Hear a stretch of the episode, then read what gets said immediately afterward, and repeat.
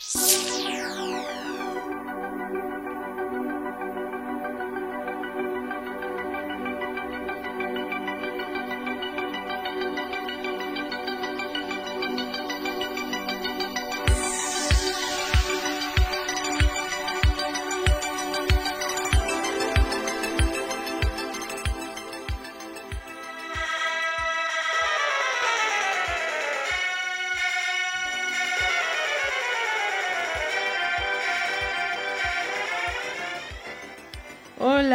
amigos. Estamos en una nueva transmisión para poder encontrar nuestro par. ¡Ajaja! Nuestro par que nos está fallando. ¿Escucharon bien, mis queridos escuchas? Empezamos con algo de risas. Mis colegas encefalógrafos y yo amamos la neurología, así que nos daremos a la tarea de explicarles algunos de los temas que a veces se nos hacen muy complicados. Entonces, vamos para allá. Sin más preámbulo, vamos comenzando. Y ahora les presentaré a los integrantes de los encefalógrafos.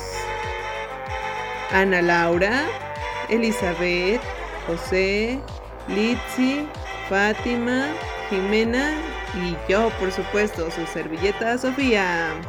Vamos, vamos, que el conocimiento no debe esperar. Espero les guste y les ayude a comprender un poco más de esta maravillosa ciencia que es la neurología. Vamos allá.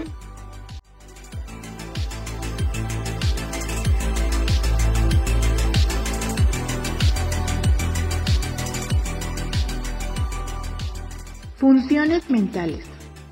Como bien sabemos, los hemisferios cerebrales procesan información motora y sensitiva de nuestro cuerpo. Así bien, gracias a estos, nos permite en un estado consciente y alerta, para poder realizar, seguir y cooperar en acciones personales y sociales. Entonces, ¿qué son las funciones mentales? Pues estas van a ser el resultado de la actividad de las células neurales en el cerebro, el cual están conformadas las funciones mentales por la conciencia, atención, orientación, lenguaje, nocias, praxias, memoria, cálculo, juicio y abstracción. Empezaremos con la conciencia. ¿Quién no se ha sentido que está volando en las nubes alguna vez? El estado de conciencia lo podemos clasificar en dos, ya sea alerta o despierto. Vamos a entender que alerta es un carácter subjetivo de la experiencia enfocado en uno mismo y el entorno, como cuando está temblando en ese preciso momento y parece que activamos nuestro sexto sentido, que por cierto, cuidado con el mes de septiembre. Por otro lado, despierto es un estado, el estado en el que nos encontramos justo ahora a menos de que ya te hayas dormido. Y es la capacidad para experimentar alerta. Dicho todo esto, vamos a tener rangos de conciencia, que son coma, estupor, obnubilación, somnolencia y delirium. Ahora vamos con el segundo. ¡Ey, ey! Sí tú, es turno de hablar de la atención. Es la capacidad para centrarse en un estímulo, en la que podemos dirigir, fijar y mantener, o bien capacidad para centrarse en un estímulo. Puede ser selectivo o dividido. Entonces, puedes poner atención a la siguiente función mental que es la orientación, lo veremos. La orientación es la acción de ubicarse o reconocer el espacio circundante y situarse en el tiempo. En este caso, ¿cómo lo podríamos practicar siendo personal de la salud? Pues le pediríamos nosotros al paciente que nos diga su nombre completo, el lugar en el que se encuentra, la fecha del día y la circunstancia en donde se encuentra. Si nos dice que se llama Minnie Mouse y se encuentra con Barbie en su castillo mágico, pues ahí vemos que no se encuentra orientada esa persona.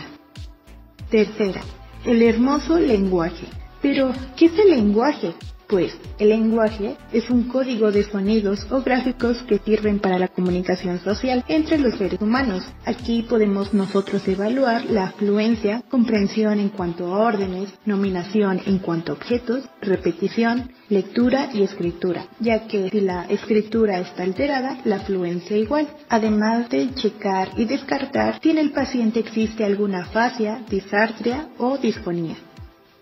Algo importante a destacar son las náuseas y agnosias. Las náuseas son la capacidad que tiene el cerebro para reconocer información previamente aprendida, como pueden ser objetos, personas o lugares a través de nuestros sentidos, mientras que la agnosia es la incapacidad para entender el significado, interpretar o dar una respuesta a estímulos ordinarios, aunque la función sensorial se encuentre intacta. Pueden ser táctiles, visuales, auditivas, olfatorias, gustativas o del esquema corporal. Por otro lado, tenemos a las praxias, que es la capacidad de ejecutar movimientos aprendidos, simples o complejos, en respuesta a estímulos apropiados visuales o verbales. Asimismo, tiene su contrario, que es la praxis. Luego seguimos con la memoria, en el que algo interesante es que el ser humano es capaz de almacenar alrededor de 100 terabytes, a lo que es lo mismo que 100.000 gigabytes de memoria, llenos de recuerdos, experiencias, conocimientos, todos ellos embutidos en nuestra cabeza gracias a nuestras hermosas, inteligentes y funcionales neuronas, en el que la memoria va a estar conformada de tres partes. Codificar, que es cuando se incorpora la información y se registra en el cerebro. Almacenar, que es el proceso por el cual la información es guardada para luego ser encontrada. Y evocación, que es la recuperación de la información cada vez que sea necesaria.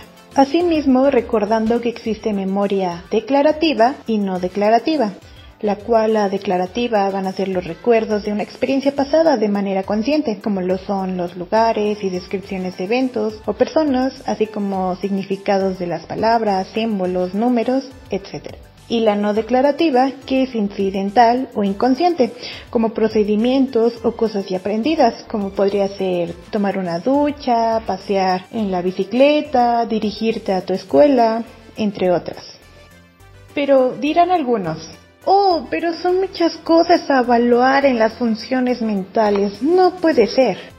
Sin embargo, tranquilo vaquero vaquera, pues existe una herramienta misteriosa que nos ayudará a evaluar algunas funciones mentales. Pero aún así, seamos optimistas y lo vamos a hacer y así matamos a tres pájaros de un tiro o cuatro pájaros de un tiro o cinco pájaros de un tiro dependiendo de la escala que preferamos realizar a nuestros pacientes. Algunos son MOCA, que es la evaluación cognitiva de Montrea, cuestionario de Perfil, examen mental abreviado de Hodgkinson, MDE, que es el Mini Mental Test, entre muchos otros más. Increíble, súper interesante. ¿Cuántas veces nos han hablado de los pares craneales? Seguramente muchas veces que hasta nos hacen voltear los ojos. Es un tema desafiante para nosotros los estudiantes, así que vamos a hacerlo lo más entendible posible. Los pares craneales son 12 nervios del sistema nervioso periférico que emergen desde los forámenes y fisuras del cráneo. Les voy a hablar de los tres primeros pares craneales, el nervio olfatorio, nervio óptico y nervio oculomotor. Empecemos con el nervio olfatorio. Este es un nervio sensitivo especial de origen aparente en el bulbo olfatorio. Este inerva la mucosa olfatoria en la cavidad nasal llevando la información de los olores al cerebro. Este es el único nervio que no tiene una conexión precortical con el tálamo. Para evaluar este nervio se le pide al paciente que identifique los olores como jabón, café o alguna esencia colocándola delante de cada fosa nasal mientras se ocluye la contralateral. Qué interesante, ¿no? Una prueba sencilla que no nos quita ni 5 minutos. Pasemos al nervio óptico. Su origen aparente es en el globo ocular. Este también es un nervio sensitivo especial que inerva la retina del ojo y lleva la información visual al cerebro. ¿Se imaginan cómo se evalúa la agudeza visual? Seguro que sí, pero a qué no saben cómo se llama. Exacto, tabla de Snell, y se evalúa cada ojo por separado mientras el ojo opuesto permanece tapado, mientras la percepción de los colores se evalúa con las láminas pseudosocromáticas de Ishihara, y los campos visuales se evalúan mediante la confrontación dirigida de los cuatro cuadrantes visuales, respuesta pupilar y fondo de ojo. Por último, te mencionaré al nervio oculomotor o motor ocular común, es un nervio motor eferente, somático y visceral. Tiene dos núcleos, el núcleo del nervio oculomotor y núcleo accesorio del nervio oculomotor, y transporta dos tipos de fibras eferentes. Se origina en el mesencéfalo y sale del cráneo a través de la fisura orbitaria superior para entrar a la órbita donde va a permitir el movimiento del ojo y la contracción de la pupila. Para evaluar el nervio se observa la simetría del movimiento, la posición ocular, la simetría o caída de los párpados, así como las contracciones de los globos oculares o los párpados. Eso es todo de mi parte amigos, los dejo con mi compañera y amiga para que sigan con nosotros descubriendo más sobre los pares craneales. Y ahora les vengo a hablar del cuarto par craneal. A menudo los médicos no pueden identificar la causa, pero cuando lo hacen suele tratarse de un traumatismo cráneoencefálico que a veces es de poca importancia. Puede estar afectado o uno o ambos ojos. El ojo afectado no puede girar hacia adentro y hacia abajo, como consecuencia la persona ve imágenes dobles y por encima y ligeramente a un lado de la otra. Por ello resulta difícil bajar las escaleras, lo cual requiere mirar hacia adentro y hacia abajo. Sin embargo, las dobles imágenes se compensan y se eliminan inclinando la cabeza del lado opuesto del músculo del ojo que está afectado. En esta posición se pueden eliminar las imágenes dobles porque para enfocar ambos ojos en un objeto se utilizan los músculos oculares que no están afectados por esta parálisis. Para tener un diagnóstico verídico, aparte de las pruebas de las imágenes dobles, se puede realizar una tomografía computarizada o una resonancia magnética nuclear del cerebro para poder identificar la causa. Ahora vamos a ver el nervio trigémino, que equivale al quinto par craneal. Este nervio es más voluminoso de los pares craneales que constituyen el sistema nervioso periférico encefálico. Tienen su origen aparente en la región anterior y lateral de la protuberancia cerca del pendúculo cerebeloso medio y sus orígenes reales distribuidos en las neuronas pseudounipolares. Se trata de un nervio mixto, ya que posee fibras nerviosas sensitivas y motoras. Proporciona la inervación motora a los músculos de la masticación, como es el macetero, el temporal, el pterigoideo lateral y el pterigoideo medial, además de los músculos milioideo, vientre anterior del digastrio, tensor del tímpano y sensor del velo del paladar. En cuanto a la inervación sensitiva, proporciona sensibilidad en las estructuras de la cabeza, a excepción de la región occipital y retroauricular. La primera función del nervio trigémino es la de la masticación. Por ello, al inervar los músculos principales de la apertura y el cierre de la boca, la masticación, el habla y en cierto modo la respiración entran en relación con este nervio. Además, esta función principal del trigémino inerva la musculatura encargada de la ventilación del oído medio, en la depresión interna del oído medio que está regulada por la tensión del tímpano. Por este medio, en las afecciones de la musculatura mandibular se producen síntomas en el oído, sin que existan daños en las estructuras propias del oído. Igual sucede con los síntomas óticos y en los trastornos cervicales. La relación anatómica de estas singularidades sintomatológicas se encuentra en relación con el nervio trigémino, en tanto con la anatomía como en lo funcional. Vamos a ver ahora el sexto par craneal, el nervio abducens, también conocido como nervio motor ocular externo o abducente. Es un nervio motor puro, cuya función es el movimiento del músculo recto lateral, por lo que permite la abducción del ojo. Este nervio está situado bajo el piso de la parte superior del cuarto ventrículo, cerca de la línea media y por debajo del colículo facial. Se encuentra rodeado en su cara posterior por fibras que emergen del núcleo del nervio facial, las cuales forman un asa alrededor del núcleo del abducens. Este núcleo recibe eferencias del resto de los núcleos oculomotores y de los núcleos vestibulares de la vía visual por medio de las fibras del fascículo longitudinal medial. Este nervio atraviesa la dura madre del clivus y discurre entre otras dos capas de la dura madre hasta llegar al ápex del hueso temporal, donde pasa por debajo del ligamento de Gruber y penetra el canal del dorelo, un espacio virtual que se encuentra dentro de la dura madre y del esfenoide, que conecta el ápex de la porción penetrosa del temporal y la apófisis clinoides posteriores. Entonces también podemos ver que en algunos trastornos de este nervio pueden ocurrir con enurismas cerebrales, daño de nervios a causa de la diabetes que viene siendo la neuropatía diabética, el síndrome de Grandenigno que también causa secreción de oído y dolor ocular y muchas otras. Se conoce la causa exacta de esta parálisis de los nervios en los niños relacionada con la vacunación debido a que hay rutas nerviosas comunes que a través del cráneo. El mismo trastorno causa daño en el sexto par, que como vimos es el abducens. Así que sigamos recorriendo los nervios craneales y los dejo con mi compañera. Les hablaré un poco de dos pares. Vamos a ver que tenemos el nervio paracraneal 7 y 8, cómo los vamos a explorar, cuál es su origen aparente y origen real. El séptimo nervio craneal es el nervio facial, tiene relación con el sistema gustativo y es aferente y eferente. Eso quiere decir que presenta dos raíces, una motora y otra sensitiva. Parasimpático, denominado nervio intermediario de Grisberg. Ambos emergen del ganglio geniculado el núcleo motor del nervio facial está localizado en la porción inferior del puente en posición ventral, lateral y caudal. El núcleo del sexto par craneal. Allí se origina el fascículo motor que presenta un curso dorsal craneal y pasa a ser medial por detrás del núcleo abducente, en el piso del cuarto ventrículo donde forman el colículo facial. El octavo, vestíbulo cloquiar o estatua acústico. Este nervio tiene relación con el sistema olfatorio, visual, auditivo, vestibular y receptores sensitivos. Tiene dos componentes, el nervio cloquiar auditivo y el nervio vestibular. El primero se origina por la unión de los axones de las células bipolares del ganglio espiral de Corti, cuya dendritas finaliza en las células ciliadas internas.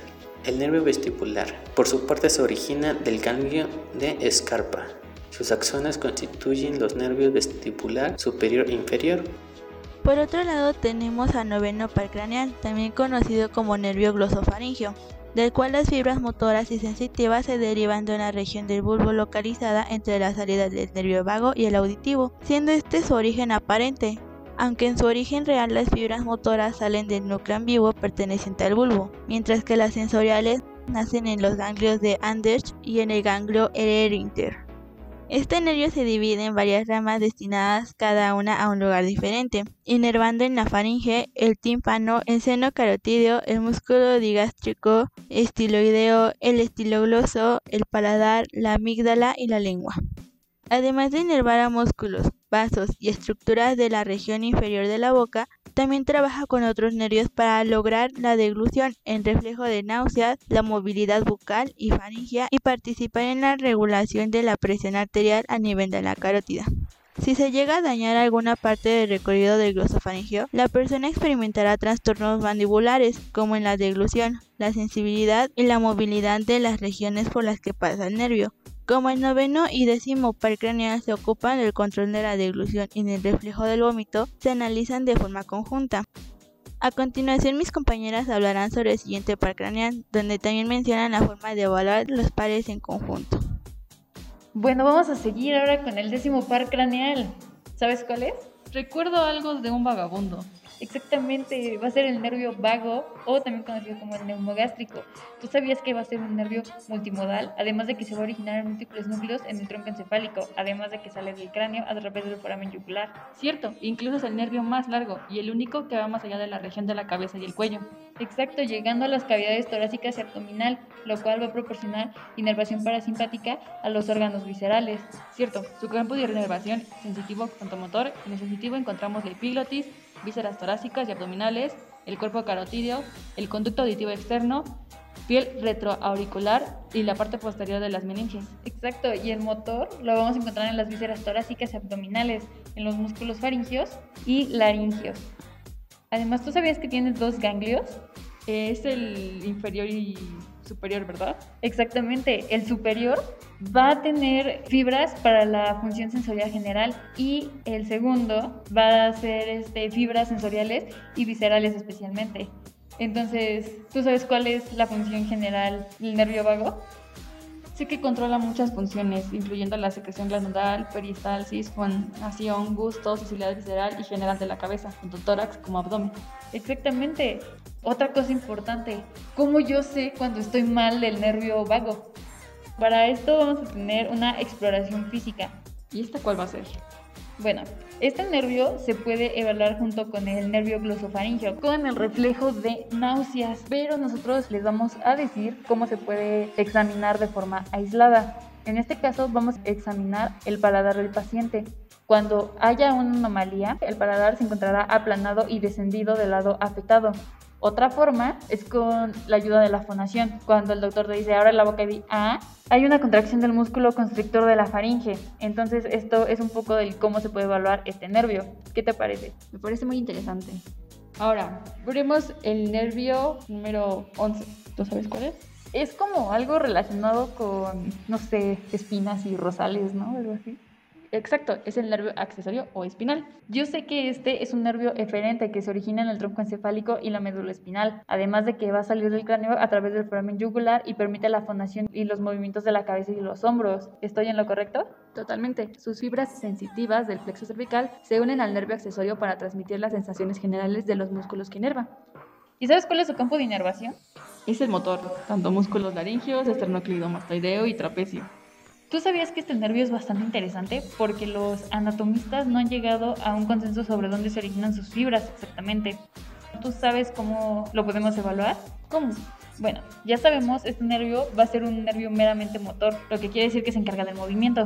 Como sabemos, el esternocleidomastoideo tiene dos cabezas musculares. En este caso se va a evaluar nada más el esternomastoideo, que va del esternón a la apófisis mastoides, y se va a evaluar el trapecio, pero estos músculos se van a evaluar por separado y tenemos que evaluar la masa muscular y la fuerza de este. El primero va a ser con la inclinación del rostro y a su puesto. Es la función que tiene este músculo, entonces es la forma con la cual se va a evaluar. Ahí podemos checar la masa muscular que existe y para la fuerza se deberá de hacer lo mismo pero del lado opuesto este, colocando resistencia. En caso del trapecio, su función es levantar y rotar y tiene mucha relación con la escápula y como este músculo no lo podemos excluir del el hombro. Suena muy interesante. Ahora sabemos que en nuestra próxima sesión de acupuntura, cuando nos están dando un masaje en los hombros, hay que agradecerle también a nuestro plexo cervical. Efectivamente. Y por último, pero no menos importante, tenemos a nuestro doceavo par craneal. ¿Sabes cuál es? Me acuerdo mucho por el hipo. Exactamente, es el hipogloso. Qué buena mnemotecnia. ¿Tú sabías que este nervio va a salir del bulbo raquídeo y va a ascender de manera bifurcada? Exactamente, penetrando la dura madre. Después va a empezar a descender, convergiendo, donde se crea el nervio hipogloso. Este va a seguir descendiendo, va a pasar por la parte del nervio vago. Además, de que va a pasar por la arteria yugular, por toda la estructura anatómica que encontramos ahí y va a tener una inervación en la parte de los músculos extrínsecos e intrínsecos de la lengua. Salvo uno, que es el palatogloso, que es inervado por el nervio vago. Exacto, qué bueno que lo mencionas, porque es importante tenerlo al momento de una evaluación física, una exploración física, que tú sabes cómo es esta. Es tanto en reposo como en protrusión. Exactamente, el reposo se le pide al paciente que abra la boca y la lengua que ni la mueva, al que la deje ahora sí que en reposo, ¿verdad? Cuando este nervio esté afectado la lengua, se va a desviar al lado que no está afectado, porque no existe contrariedad, ¿sabes? Que equilibre que la lengua esté bien. En la protrusión, le pedimos a la persona que protruya la lengua si hay lesión. En este caso habrá un desvío al lado homolateral hacia el lado débil. Exactamente. Y aquí podemos encontrar las neuronas motoras inferiores. Esa evaluación es cuando estas están mal. Y cuando las neuronas motoras inferiores están mal, la lengua se desvía hacia el lado contralateral. Qué interesante, ¿no? Totalmente. Me recuerda a los perritos cuando se les desvía la lengua. Aprovechando que estamos hablando de el cerebro y sus componentes, ¿has escuchado hablar de un EBC? Es un infarto en el cerebro, ¿no es así? Exactamente, es un evento vascular cerebral o evento cerebrovascular. ¿Tú sabes por qué se genera esto? Puede ocurrir cuando una arteria se obstruye, produciendo una interrupción o pérdida repentina del flujo sanguíneo cerebral. Exactamente. También puede ser la ruptura de un vaso dando un lugar a un derrame. ¿Tú sabías que en estos EBC todavía hay tres tipos principales? Podemos encontrar el trombótico, el embólico y el hemorrágico. El trombótico prácticamente nos habla que una arteria cerebral se bloquea debido a un coágulo que se forma dentro de la arteria. El embólico, también vamos a tener un coágulo, pero este se va a originar en alguna parte alejada del cerebro, por ejemplo en el corazón, y una porción del coágulo, que en este caso se conoce como un émbolo, se desprende y es arrastrado por la corriente sanguínea al cerebro, y el coágulo llega a un punto que es lo suficientemente estrecho como para no poder continuar y tapa un vaso sanguíneo, cortando el abastecimiento de sangre, y este es cuando se le conoce una embolia. Entonces hay que tener mucho cuidado con eso. Exacto, y déjame te cuento cuál es el hemorrágico, que es un derrame cerebral, que este es causado por la ruptura y sangrado de un vaso sanguíneo, pero directamente en el cerebro. ¿Te imaginas la gravedad del asunto? Es demasiada información. ¿Y tú sabías que puedes tener signos de EBC a pesar de que es muy repentino? ¿Has oído hablar de la escala de Cincinnati? No, explícame por favor. Son señales de alerta y son tres. Desde que empieza a dar el evento cerebrovascular tenemos de 4 a 5 horas para una trombólisis, que es este para deshacer pues prácticamente esos coágulos. Esta escala nos va a hablar de tres factores principales. La primera, ¿tú cómo le coqueteas a tu crush? Mencionando la sonrisa. Exactamente, la sonrisa debe ser simétrica, porque si es asimétrica, además de que no te va a pelar, ahí ya vas a tener la primera señal de alerta. La otra, cuando alzas los brazos con los ojos cerrados, ambos deben subir. Cuando te empieza a dar o te está dando, no puedes subir uno. Qué curioso, ¿no? Bastante. ¿Y sabes cuál es el otro? Cuando le pides al paciente que diga su nombre. Exactamente. O incluso que pronuncie una frase simple, pero no puede hablar, le cuesta trabajo. Tiene que ser coherente. Exactamente. Además, puedes empezar a presentar signos como el entumecimiento, la debilidad o parálisis de la cara que es lo que decíamos, ¿no? De la sonrisa. Exactamente.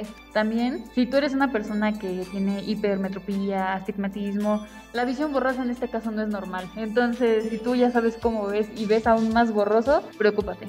También la aparición brusca de mareos. No es que esté temblando, ¿eh? es tu cuerpo que está mareado.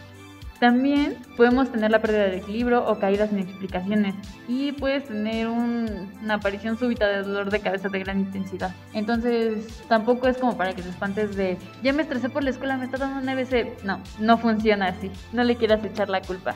¿Y tú sabías que existen factores de riesgo que pueden aumentar la probabilidad de que te dé un EBC?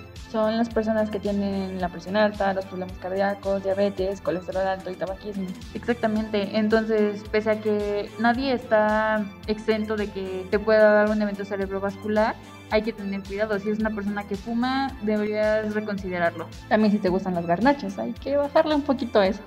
Eso sería todo por nuestra parte. Fue un gusto poder platicar contigo, Jimena, sobre estos nervios. Sí, ¿verdad? Bastante interesante. Y bueno, es muy interesante que podamos saber ahora si nos está dando un EBC, bueno, o a alguien más, ¿no? Porque creo que si te está dando a ti no te vas a poner a evaluar esto, ¿verdad? claramente. Pero pues sí tomar en cuenta a las otras personas. Exactamente, porque hoy debemos protegernos todos. Bueno, y siempre, no solo hoy.